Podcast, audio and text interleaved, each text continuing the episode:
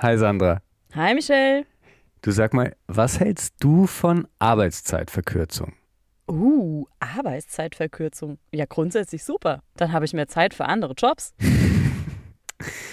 Aber ich mein's ernst. Äh, was denkst du Okay. über Leute, die weniger als 40 Stunden arbeiten? Hm.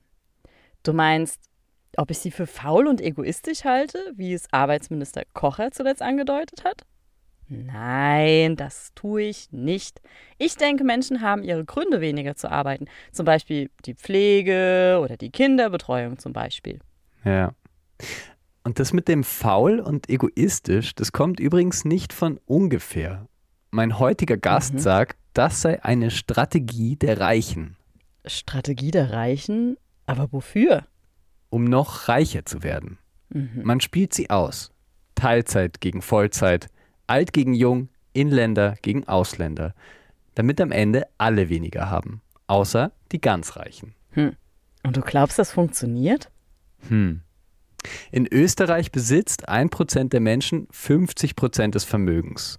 Die kommunikativen Strategien, damit es so bleibt, fassen Natascha Strobel und Michael Mazzol in einem neuen Buch zusammen. Es heißt Klassenkampf von oben. Und Michael Mazzol ist jetzt zu Gast, um mit uns über das Buch zu sprechen. Die Wissenschaftsbücher des Jahres Besprochen von Sandra Fleck, und Michel Mehle. Naturwissenschaft, Technik, Medizin, Biologie Geistes-, Sozial-, Kulturwissenschaften. und Junior Wissensbücher. Wir präsentieren euch Unser Best of Wissenschaft. Armut in Österreich ist gewollt, könnte aber beseitigt werden. Die Erzählungen von der sozialen Hängematte oder vom Wohlstand durch Arbeit sind ein Betrug der Reichen an den Armen. So schreiben es Natascha Strobel und Michael Mazzol in ihrem neuen Buch Klassenkampf von oben. Autor Michael Mazzol ist jetzt bei uns in Best of Wissenschaft, um über sein Buch zu sprechen. Hallo. Hallo, freut mich sehr. In Österreich herrscht Klassenkampf, schreibst du. Wie äußert sich das? Also ich denke, dass nicht nur in Österreich Klassenkampf herrscht, sondern dass das einfach in einem kapitalistischen System strukturell bedingt ist. Grundsätzlich gibt es einen Interessenskonflikt zwischen jenen, die lohnabhängig sind, wie es der Name schon sagt, und jenen, die, die diese Arbeit vergeben. Und darum handelt zum Großteil dieses Buch. Allerdings von der Sichtweise her ähm, versuchen wir das nicht nur rein von unten uns anzuschauen, also zu sagen, der Klassenkampf von unten, das müssen jetzt Streik sein und das muss laut sein und das muss auf der Straße sein und da geht's so her, damit möglichst viel Aufmerksamkeit erregt wird, sondern wir schauen halt auch, wie wird das eigentlich von oben geführt. Weil es kann ja nicht sein, dass das nur von unten stattfindet, sondern da muss es ja oben einen Widerbad geben und da gibt's halt andere Instrumente und Strategien, die eingesetzt werden. Ihr habt das Buch in zehn Kapitel unterteilt und beginnen wir vielleicht mit einem Beispiel gleich. Das erste heißt Arbeitszeit und gerade wird ja zum Beispiel über die Viertagewoche gesprochen. Aber manche warnen vor den Folgen. Ich nehme jetzt ein Zitat von Wirtschaftskammerpräsident Harald Mahrer aus der ZIP 2.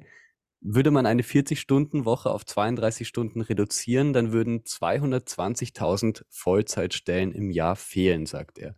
Ist das jetzt Klassenkampf von oben? Ja, genau. Also das ist der Konflikt um die Arbeitszeit. Das ist einer der Urkonflikte, aus dem sich auch die Arbeiterinnenbewegung gebildet hat.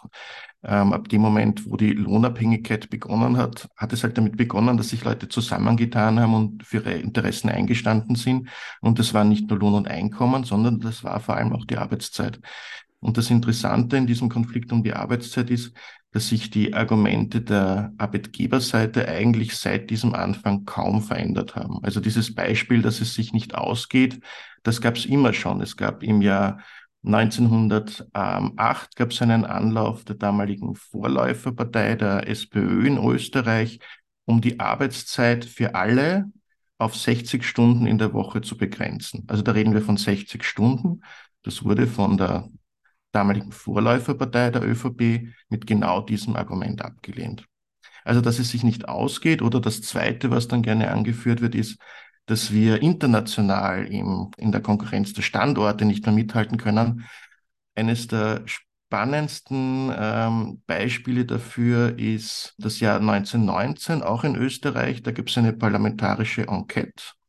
Und im Rahmen dieser hat sich der damalige ähm, Vertreter der Handelskammer beschwert, wie stark die österreichische Konkurrenzfähigkeit denn in Mitleidenschaft gezogen wird, wenn die Kinderarbeit endgültig abgeschafft wird.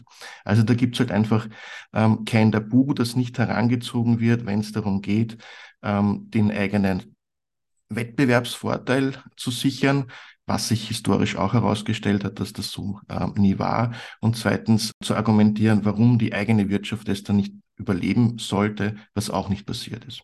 Bisher wurde ja auch schon oft die Arbeitszeit verkürzt. Ist nicht passiert in der Vergangenheit, aber welches, was steht denn dem sozusagen entgegen? Also Harald Mara sagt jetzt zum Beispiel, 220.000 Vollzeitstellen im Jahr würden fehlen. Äh, warum ist das kein Problem? Also da gibt es viele Gründe. Ein Grund ist, dass die Rechnung so halt nicht gemacht werden kann, dass man es eins zu eins umlegt. Dass man jetzt sagt, wenn jetzt acht Stunden Arbeitszeit wegfallen, dass dann eins zu eins diese MitarbeiterInnen ähm, aufgestockt werden müssen, weil wir aus, da gibt es aus vielen Untersuchungen und aus klaren statistischen Zusammenhängen sehen, dass es einen Zusammenhang gibt zwischen den geleisteten Arbeitsstunden und der Produktivität, die in dieser Zeit anfällt. Und das ist halt eben so, dass das umso mehr die Arbeitsstunden zunehmen, umso geringer wird die Produktivität. Und das liegt ja auch ein bisschen in der Natur der Sache. Also wer jetzt ähm, sich in der Früh hinsetzt und die ersten zwei, drei Stunden jetzt, wenn man jetzt von einem gemütlichen Schreibtischjob ausgeht, arbeitet, der wird das wahrscheinlich nach ähm, sechs, sieben, acht, neun, zehn Stunden auf dem Level vielleicht nicht mehr machen können. Das heißt, da sinkt ja dann die Produktivität und so gesehen fällt schon einmal nicht so viel weg. Das zweite ist, ähm, fehlen diese ähm, Arbeitskräfte wirklich oder gibt es noch sogenannte versteckte Potenziale in Österreich, die man vielleicht mobilisieren kann, wenn die Arbeitszeit reduziert wird? Gibt ja viele Leute, die wollen in dieser Form nicht Vollzeit arbeiten, aber die hätten dann vielleicht andere Möglichkeiten, auf den Arbeitsmarkt einzusteigen. Wir haben auch immer noch ähm, in Summe 330.000 arbeitslos gemeldete Personen plus Personen in Schulung. Das ist jetzt auch nicht nichts. Und generell muss man sagen, wenn jetzt 220.000 Arbeitsplätze fehlen, ist es halt so, dass wir, wenn wir jetzt nochmal so einen historischen Rückblick machen, im Jahr 1970 in Österreich eine ganz ähnliche Situation hatten. Da waren es allerdings noch weniger Arbeitsplätze, die zur Verfügung gestanden sind. Von 1970 bis 1975, um genau zu sein, wurde die Arbeitszeit in Österreich schrittweise verringert von 45 auf 40 Stunden. Und die Arbeitslosenquote lag damals bei meist unter zwei Prozent und heute sind wir bei fünf Prozent. Das heißt, da gehen wir schon einmal von einem ganz anderen Niveau aus, das mobilisiert werden kann.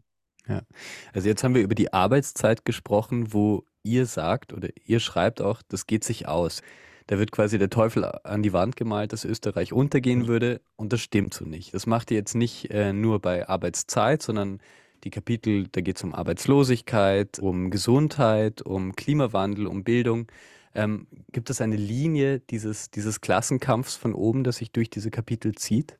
Naja, ich würde sagen, was sich, was sich durchzieht, das sind die Zielsetzungen, mit denen der Klassenkampf von oben einfach verfolgt wird. Und das sind ein paar ganz klare. Das eine ist, worum es immer geht in irgendeiner Form, das ist die größte Summe, die in Österreich bewegt wird, und das sind die Lohnsummen. Mit ganz vielen Mitteln wird versucht, sogenannten Lohndruck auszuüben.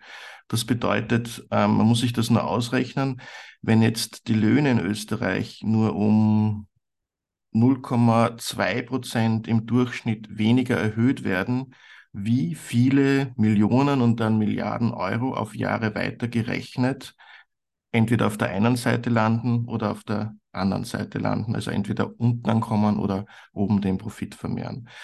Und da gehört zum Beispiel das Thema Arbeitslosigkeit dazu, also eine Arbeitsmarktpolitik, die Arbeitslose bestraft und so wie in Deutschland mit Hartz IV in schlecht bezahlte Niedriglohnbereiche treibt, eine Niedriglohnbranche entsteht, die nichts anderes bedeuten als höhere Profite für andere. Das ist das Thema Arbeitslosigkeit. Auch Mindestsicherung ist auch so ein Instrument. Wenn man, wenn die Leute schlecht abgesichert sind, keine Chance haben, außer wirklich schlecht bezahlte Arbeit anzunehmen, dann drückt das auf das Lohnniveau. Wenn mit Instrumenten wie neuen Arbeitsformen, wie zum Beispiel ähm, freien Dienstnehmerverträgen, Werkverträgen, ähm, oder auch neue Selbstständigkeit versucht wird, das Arbeitsrecht zu umgehen, dann führt das auch dazu, dass einfach, das wird ja nicht zum Spaß gemacht, sondern dass irgendwer davon profitiert und auf der anderen Seite je, jemand weniger Rechte oder soziale Sicherheit oder Einkommen hat. Das sind halt so Muster, wo man ganz klar ableiten kann, da gibt es bestimmte Zielsetzungen und was sind da so die Erzählungen oder auch die politischen Forderungen, die dahinter ähm, gestellt werden. Ähnliches ist es bei, also kann man jetzt, könnte man jetzt eben weit fortsetzen.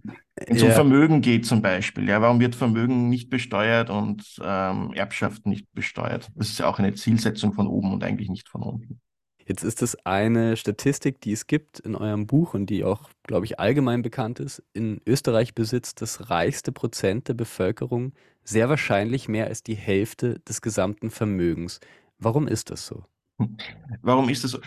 Ähm, das eine ist mal, dass man was ich gern anbringen würde an der Stelle, ist, dass wir ja gar nicht genau wissen, wie die Vermögen in Österreich überhaupt verteilt sind. Das ist ja schon einmal was Spannendes. Das wird ja total geheim gehalten. Also während wir bei Mindestsicherungsbezieherinnen oder Sozialhilfe, wie es jetzt ähm, auch neu heißt, da wissen wir jede einzelne Kontobewegung der Personen. Also da können wir sagen, ähm, wenn die Person 100 Euro irgendwo zugesteckt bekommt, wird das am Ende abgezogen von, der, von dem Betrag, den sie bekommt.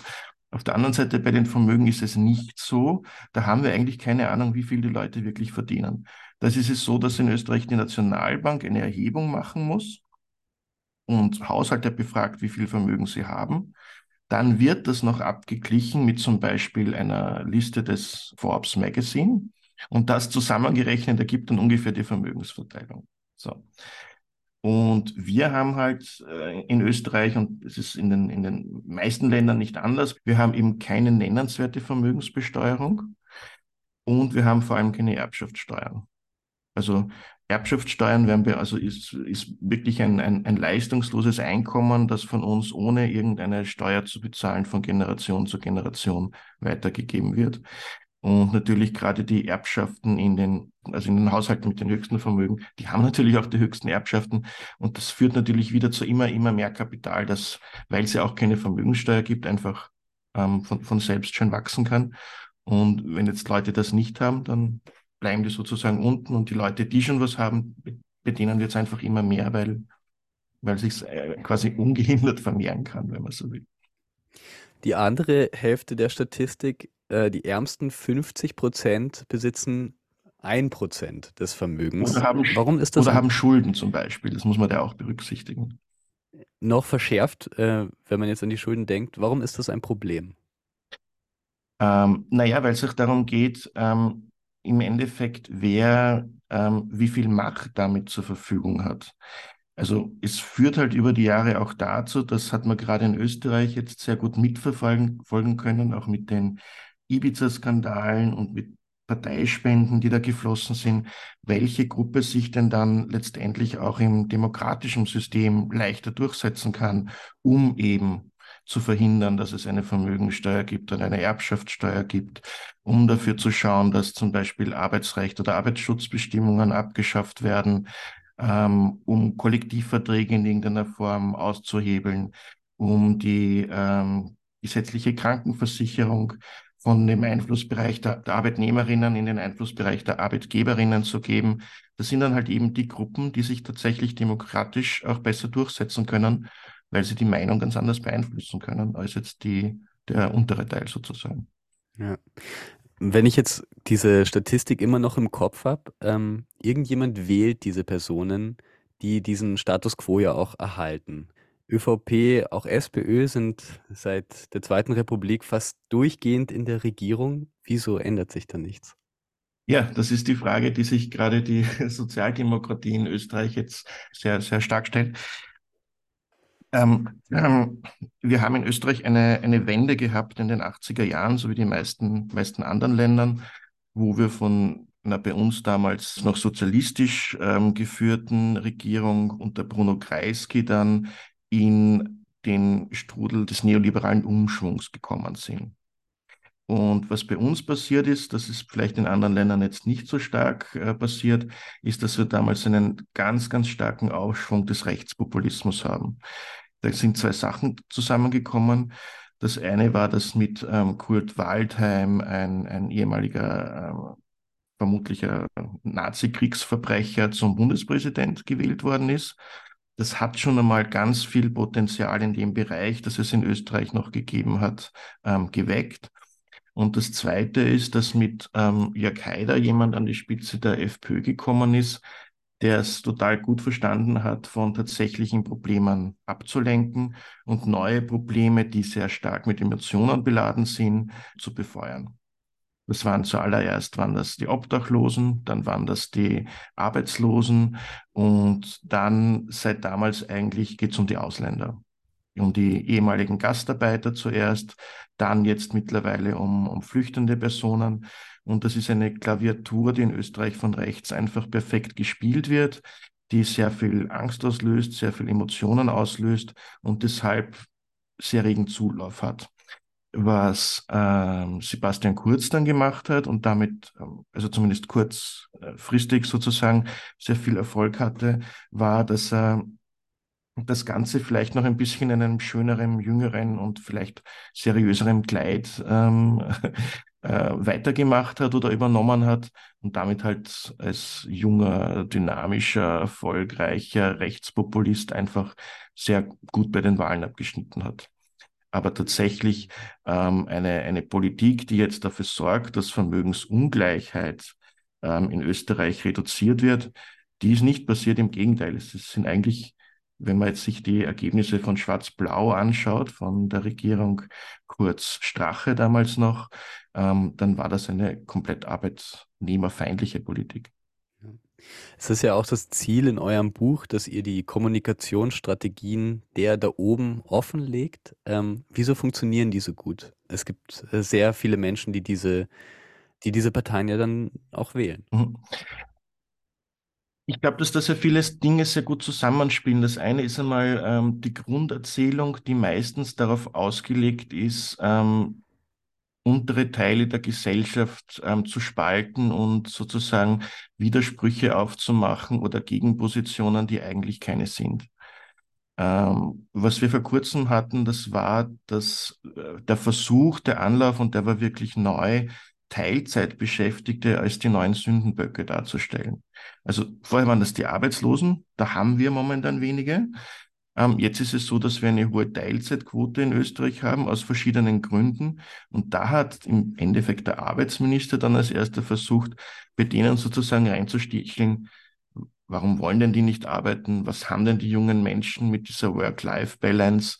Und da ist plötzlich also eine Gruppe, die eigentlich zum Teil auch unverschuldet Teilzeit arbeitet, weil es, kein, weil es nur Teilzeitposten gibt in vielen Branchen oder weil es keine Kinderbetreuungsmöglichkeiten, die wurden dann plötzlich als, als faul einfach, im Endeffekt als faul hingestellt. Das heißt, da ist ein neues Gegensatzpaar aufgemacht worden zwischen Vollzeitbeschäftigten und Teilzeitbeschäftigten. Was vorher noch war, Beschäftigte und Arbeitslose. Was jetzt oft ist, ähm, äh, oder Menschen mit äh, Fluchthintergrund, die jetzt hier Asyl bekommen haben, Mindestsicherung beziehen und Menschen, die arbeiten. Warum ist da so wenig Unterschied dazwischen? Können die nicht einfach von noch weniger leben? Zahlt sich das für dich überhaupt aus, dass du arbeiten gehst?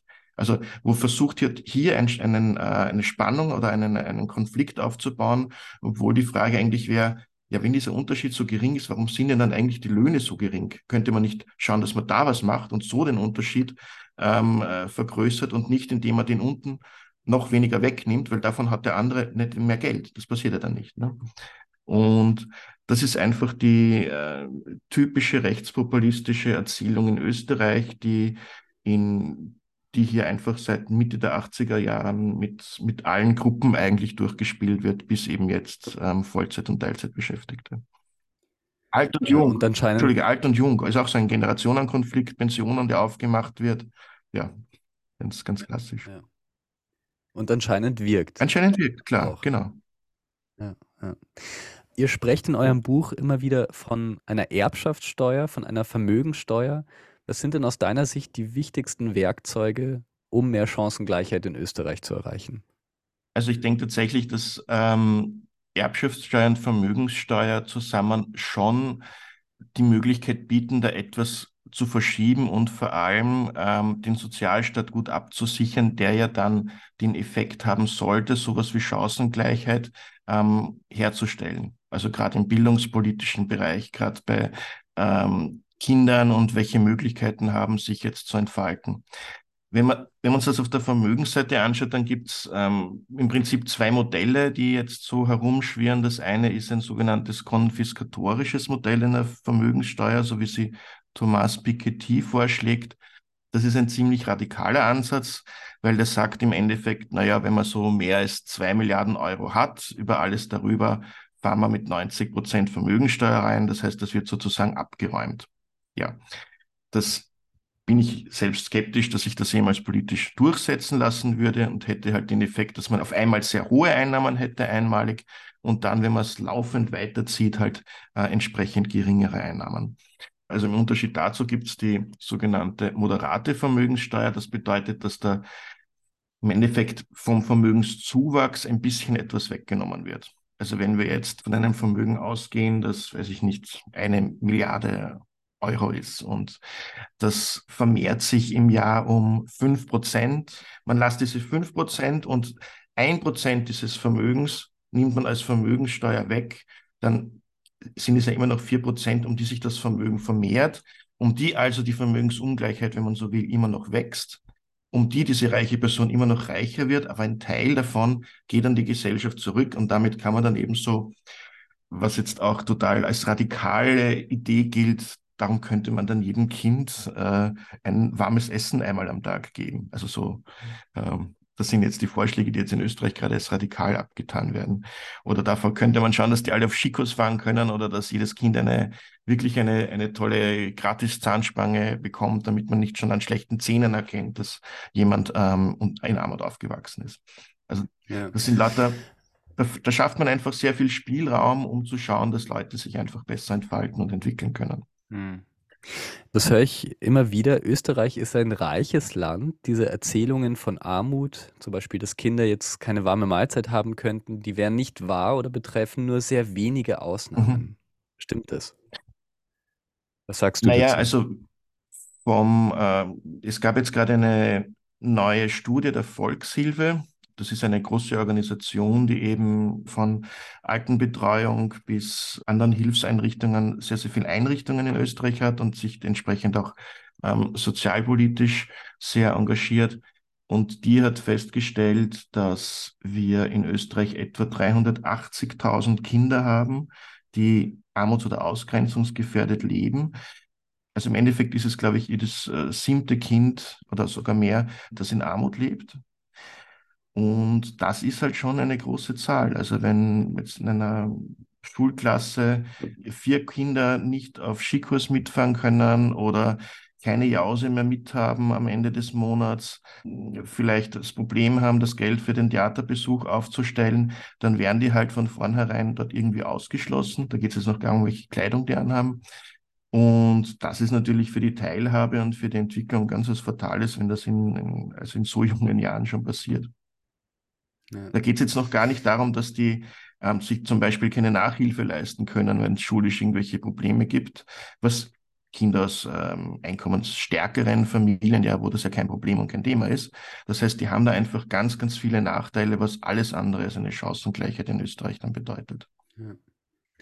Auf 260 Seiten präsentiert ihr Fakten zu eben Vermögensverteilung, Gesundheit, Bildung, haben wir gerade drüber gesprochen, äh, die Teil dieses Klassenkampfes sind. Das ist quasi dein Part und Co-Autorin Natascha Strobel beschreibt dann immer am Ende jedes Kapitels die Argumente der Eliten, sage ich jetzt mal, mhm. zu diesen Themen.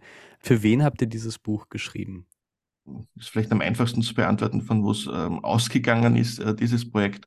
Ich war für ein Magazin verantwortlich, äh, das heißt Arbeit und Wirtschaft. Das wird eben von der Arbeiterkammer und dem Gewerkschaftsbund in Österreich ähm, gemeinsam herausgegeben. Und das hat seit 1923, glaube ich, zum Ziel, dieses Wissen, das in diesen Organisationen ähm, entsteht, leicht verständlich nach außen zu geben, weil es eben etwas ist, was zum Beispiel Betriebsräte oder andere sage ich mal jetzt Multiplikatoren in dem Bereich, für die ganz nützlich ist, vom Stammtischgespräch über Gespräche im Betrieb bis zu Kollektivvertragsverhandlungen oder in den Bereichen, wo sie sich politisch engagieren. Und für die ist es eigentlich gedacht als eine Art äh, kompakte Zusammenfassung von den, sage ich jetzt mal, politischen Angriffspunkten, wo sich in Österreich gerade entscheidet oder entscheiden wird, ob jetzt von unten nach oben oder von oben nach unten umverteilt wird. Ja. Gerade haben äh, einige Lohnverhandlungen auch stattgefunden äh, mit Lohnerhöhungen von rund 10 Prozent. Ähm, wie stark ist denn der Klassenkampf von unten?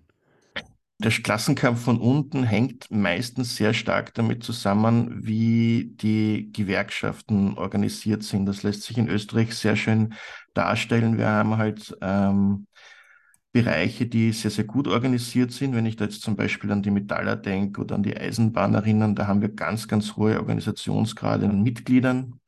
Und dort sieht man auch, dass es sehr, sehr hohe Kollektivvertragsabschlüsse gibt, wenig überraschenderweise. Und dann gibt es Bereiche, die gewerkschaftlich leider ganz, ganz schwer zu erschließen sind. Das ist alles, was dezentral ist, wo es keine großen Betriebe gibt, im kleinen Einzelhandel zum Beispiel, in Friseurstudios oder auch im Reinigungsgeschäft.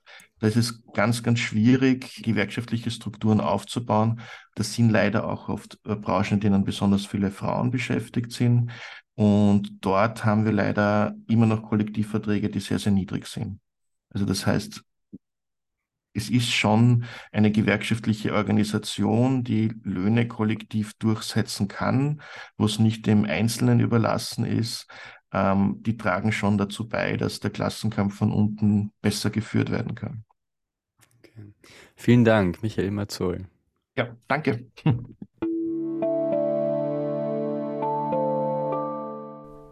Spannendes Gespräch, Michelle. Jetzt frage ich mich nur, ist das auch ein Framing? Also arm gegen reich auszuspielen? Hm. Ja, klar ist es eine Art, die Welt zu sehen. Ähm, ich habe aber immer noch die eine Grafik im Kopf, nämlich wie das Vermögen in Österreich verteilt ist. Und das erklär mir mal auf eine andere Weise. Mhm. Die Forderungen des Buches sind übrigens eins zu eins die der Arbeiterkammer und des österreichischen Gewerkschaftsbundes. Ah, okay. Das Buch ist ja auch im Verlag des ÖGB erschienen. Und wieso hast du dich jetzt dafür entschieden? Ja, weil die Nachrichten über Armut oder prekäres Leben in Österreich häufiger werden. Und es stimmt ja auch. Die Schere zwischen arm und reich geht auseinander. Während die meisten Menschen seit Corona weniger Geld haben oder unter der Inflation leiden, sind sehr vermögende Menschen reicher geworden. Und ich habe Argumente gesucht, warum das so ist. Hm. Wenn ich mehr wissen will, wo finde ich denn das Buch? Ah, überall. Mhm. Es ist, wie du gesagt hast, im ÖGB-Verlag erschienen, kostet 29,90 Euro. Außerdem haben Michael Mazzol und Natascha Strobel einen frei verfügbaren Podcast zum Buch gestartet. Ja, verrückt. Der heißt auch Klassenkampf von oben und stellt viele Fakten und Argumente aus dem Buch vor. Ah, spannende Sache. Ja, danke dir, Michelle. Sehr gern.